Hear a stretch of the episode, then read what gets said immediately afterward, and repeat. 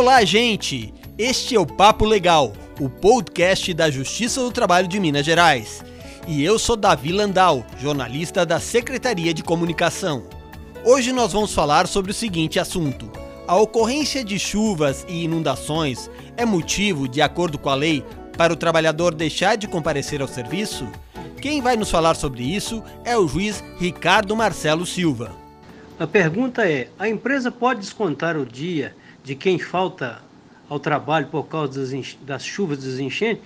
A resposta é: de acordo com a lei, pode. Pode sim.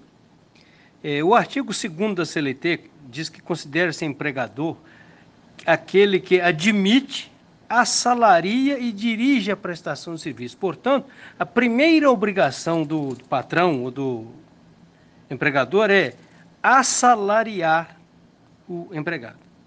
Por outro lado, de acordo com o artigo 3 da CLT, empregado é, é aquele que presta serviço de natureza não eventual ao empregador mediante salário. Portanto, a primeira obrigação do patrão é pagar salário e a primeira obrigação do empregado é trabalhar. Se o empregado não trabalha, obviamente, é, ele não tem o direito de receber o salário.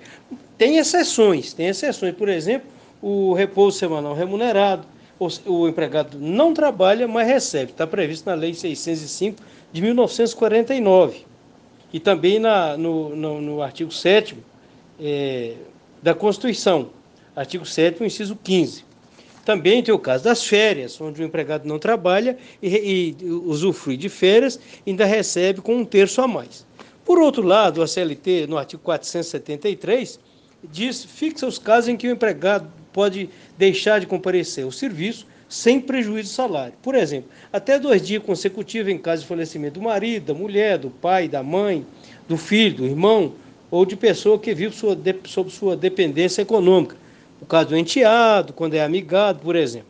Até três dias para casamento, pode faltar um, até um dia para fazer o registro do filho, pode faltar um dia a cada 12 meses para doação de sangue, pode faltar durante a prestação de serviço militar, pode afastar, não comparecer e receber para se alistar como eleitor, enquanto estiver prestando vestibular, durante o tempo que tiver de comparecer na justiça para resolver uma, uma, uma, reclamação trabalhista, se for dirigente sindical, durante o tempo que estiver participando de reunião oficial, é, até dois dias para acompanhar a esposa em exame e consulta durante a gravidez, por um dia para acompanhar o filho durante um dia no ano para acompanhar o filho durante uma consulta médica, né? até três dias por ano para exame preventivo de câncer devidamente comprovado.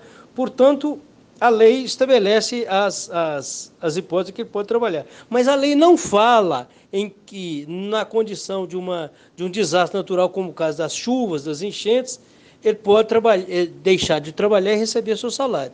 Não é isso? A lei não fala isso. Agora, pode ser que haja um acordo, uma convenção coletiva, que autoriza essa, essa, o empregado não cumprir a sua obrigação principal, que é ir trabalhar, e, e o patrão ter que cumprir a sua, que é de pagar o salário. Isso é o que está na lei, tá certo?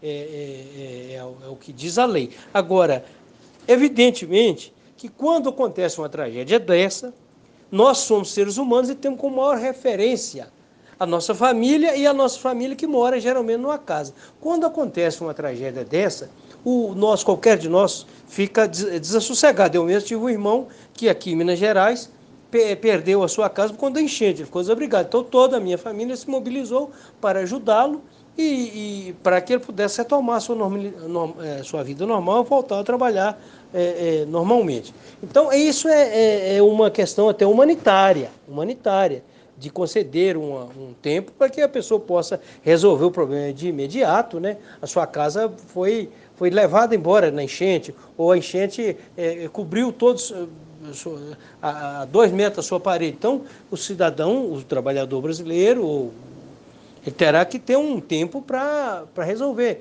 esse problema de imediato. Porque, como dito, a maior referência nossa é a família e a família mora dentro de uma casa. Agora, legalmente não existe, isso é uma questão humanitária, mas legalmente ainda não existe essa possibilidade. Os exemplos são esses que eu citei, do 473 da CLT, a menos que haja acordo com a convenção coletiva. É essa a resposta. Este foi um toque da Justiça do Trabalho de Minas Gerais, no Papo Legal, o nosso podcast. Até a próxima!